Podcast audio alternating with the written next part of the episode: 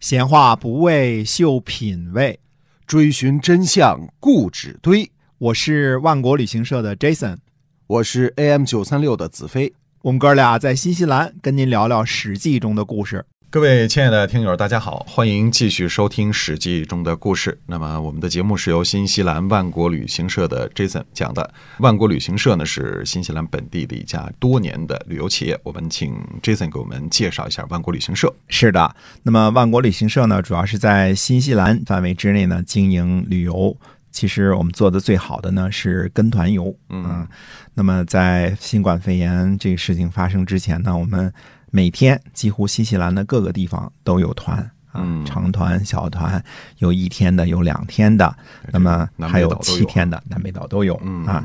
特色呢就是讲中文，但是吃东西呢，我们是本地特色的中餐、西餐都有。嗯用的酒店呢也是本地最上乘的，所以这样呢，在新西兰这个范围之内呢，名声很不错啊哎，是做得非常好。对，将来希望这个新冠肺炎这事儿结束了之后，大家来新西兰找找我们万国旅行社，看看嗯我们的产品是否适合您。对，那么新西兰呢，其实也逐渐的被越来越多的朋友们所了解哈，对而的且呢，最近有很多人在新西兰拍电影，也让新西兰呢越来越多被国内的朋友所熟知。所以呢，哎，您对的可以在携程或者是非洲飞猪上面搜索一下我们万国旅行社啊，那么对您可以了解到是一个零投诉的这样的一个企业，是不是？是的，哎，嗯，好，那么我们简单为您介绍了一下新西兰万国旅行社，接下来我们继续讲《史记》中的故事。嗯，上次我们讲述了苏秦对齐闵王是怎么说的这段话，那主要是呢，苏秦记述他呢如何为魏昭王进谏的。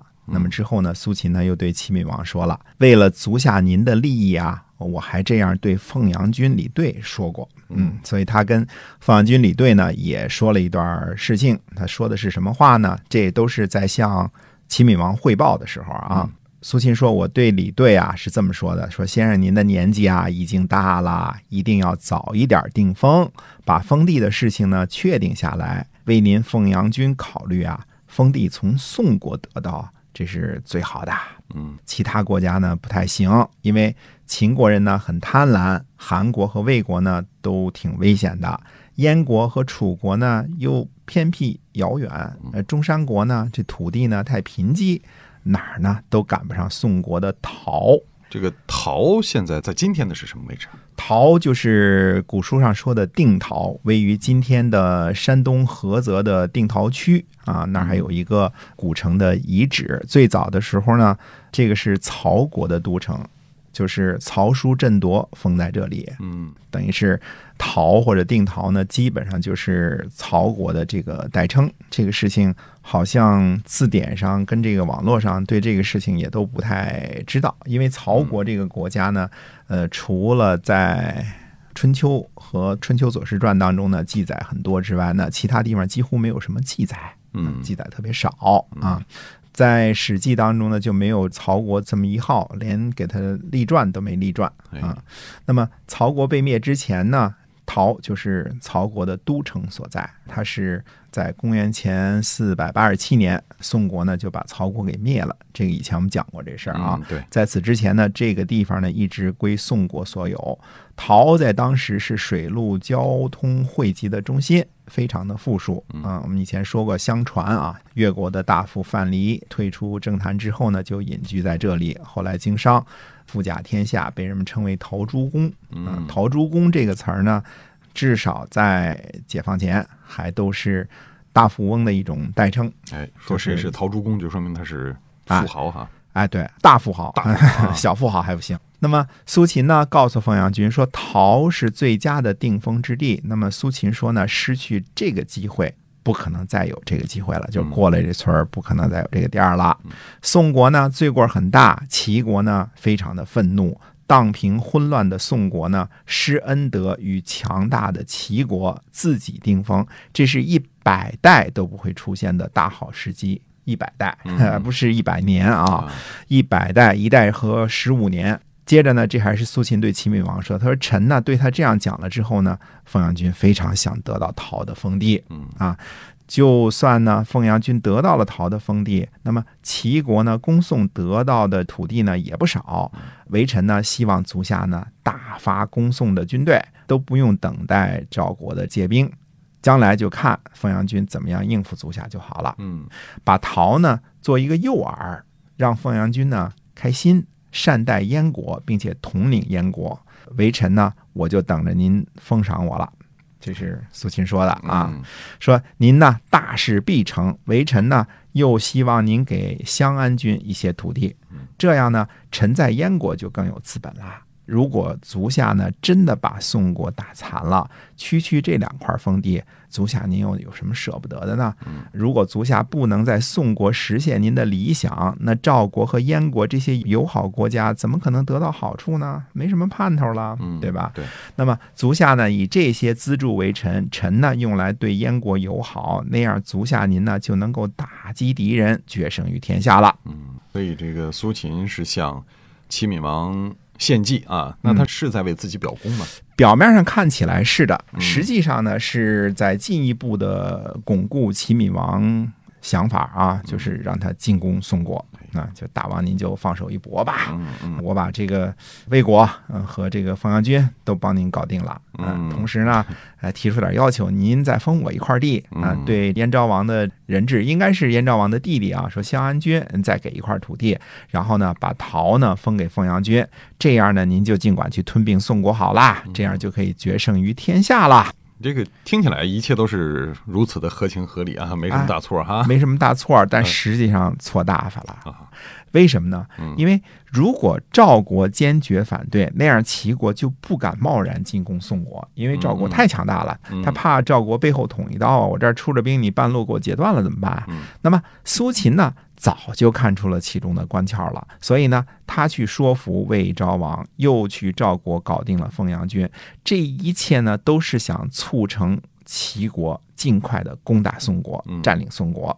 占领了宋国呢，怎么分赃都行，没人抢。这些呢，好像在给齐闵王画饼，是吧？嗯嗯而且自己呢，装作很贪婪的样子，提醒齐闵王：“你得分我苏秦一块儿啊，因为这事儿表面上合乎逻辑了。”对，嗯那齐闵王想你这么给我出谋划策，不就是为了要我一块封地吗哎？这样的话呢，以齐闵王这种就是以拳头和这个利益结合起来的这种思维呢，他就顺畅齐闵王的逻辑了。嗯，对他吧觉得齐闵王觉得这是我拳头大，你得从我这儿讨点好嗯处。你要块封地，你什么凤阳军呐、什么襄安军呐、什么燕赵王，你们这不都是一类的嗯吗？想让我大齐这儿捞点好处吗？对吧？这他就符合这种人们对利益链的这种想法了。嗯其实背后的逻辑是什么呢？齐国一旦吞并宋国，马上就会成为天下的敌人。嗯特别是宋国相邻的这个楚国和魏国，因为这个历史上啊它是有教训的。以前魏惠王是怎么栽跟头的？嗯就是因为太强大了哎，东南西北都打，结果东南西北都联合起来对抗你，对吧？哎树大招风啊啊，，对呀、一开始秦国牛起来了，就跟魏国较劲，结果就让魏惠王又给揍了一顿，嗯对吧？ 嗯呃，基本商鞅那时候也是被揍的挺惨的。像这种事儿呢，大家都知道，谁一强大起来，其他人就会联合起来对付这个最强大的，先把你出头的这个船子先让你烂了，对对否则吧的？话呢，你就是那么强大的齐国会成为所有人的威所有人胁。的威胁啊嗯！你太强大了，你想打谁打谁啊，哎对吧？嗯那么吞并宋国后呢，齐国会变得过于强大，肯定会招致赵国的不满嗯。等到从南到北的什么楚国呀、魏国呀、赵国呀都敌视齐国之后，燕国自然可以趁机浑水摸鱼了，那就可以攻打齐国了。所啊以这个苏秦其实是在给齐闵王挖坑哈、是的，而且是大坑、呃小坑、连环坑， 一路挖啊。 是，嗯呃，你看苏秦这个语言说的多好啊，他把自己跟齐闵王这个表现呢，就正好恰如其分的是齐闵王希望他做的这样。嗯，我自己也也有点小贪婪，哎您给我分块地，实际上他哪知道苏秦心里藏着那么多 坏主意是吧？啊哎，，是要把他拱出来成为众矢之的哈、对的，的，哎，这其中关键的一招就是苏秦要为齐闵王扫清楚一切攻宋的障碍，嗯一定要攻宋。那么后来的历史证明呢，苏秦这些坑呢都挖对了。嗯宋国灭亡之时，就是齐闵王倒霉之日。哲学上怎么讲呢？将欲取之，必先予之。得不到宋国呢，对齐闵王反倒是件好事儿，嗯天下的平衡呢也不会失去，燕国的机会呢就永远不会到来。嗯，对，对吧对？吞并了宋国呢，一定会得罪所有人，招致敌视。这时候燕国才有机会，你才有缝儿呢。嗯所以苏秦呢，把这些历史的辩证关系啊，分析的十分的透彻。最关键的是啊，他熟知齐闵王的这个抱负，必欲得宋而后快。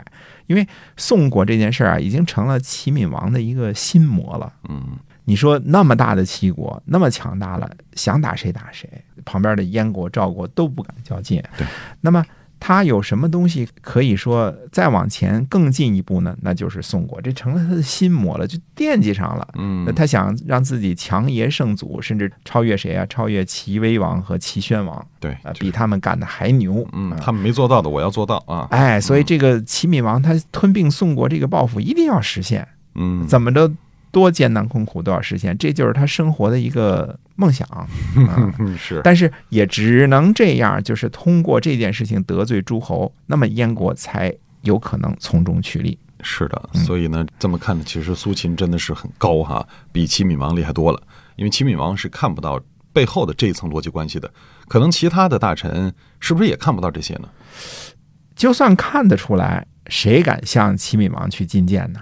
嗯，齐这闵种王情真，况之下，大家设想一下啊，对大臣进谏齐闵王，齐闵王会听吗？对他心气儿正高着呢啊。嗯哎，呃，那你看以前武王夫差是吧？伍子胥进谏都不听，谁也不听。他已经他有了权利了，他说什么都是什么了，嗯而且他觉得自己厉害呀，自己英明啊，自己牛啊，自己大牛啊嗯嗯嗯啊！这事儿谁进谏也不会听的。再就像你说的，其他人也未必看得懂。因为这是什么？什么叫阴谋啊？嗯这才叫阴谋呢！如果嚷嚷满街满大街都是，那就不是阴 谋，嗯是，呃，谁想什么给谁使点坏，结果张三李四都知道了，那对就不是阴谋。嗯这个藏得多好啊！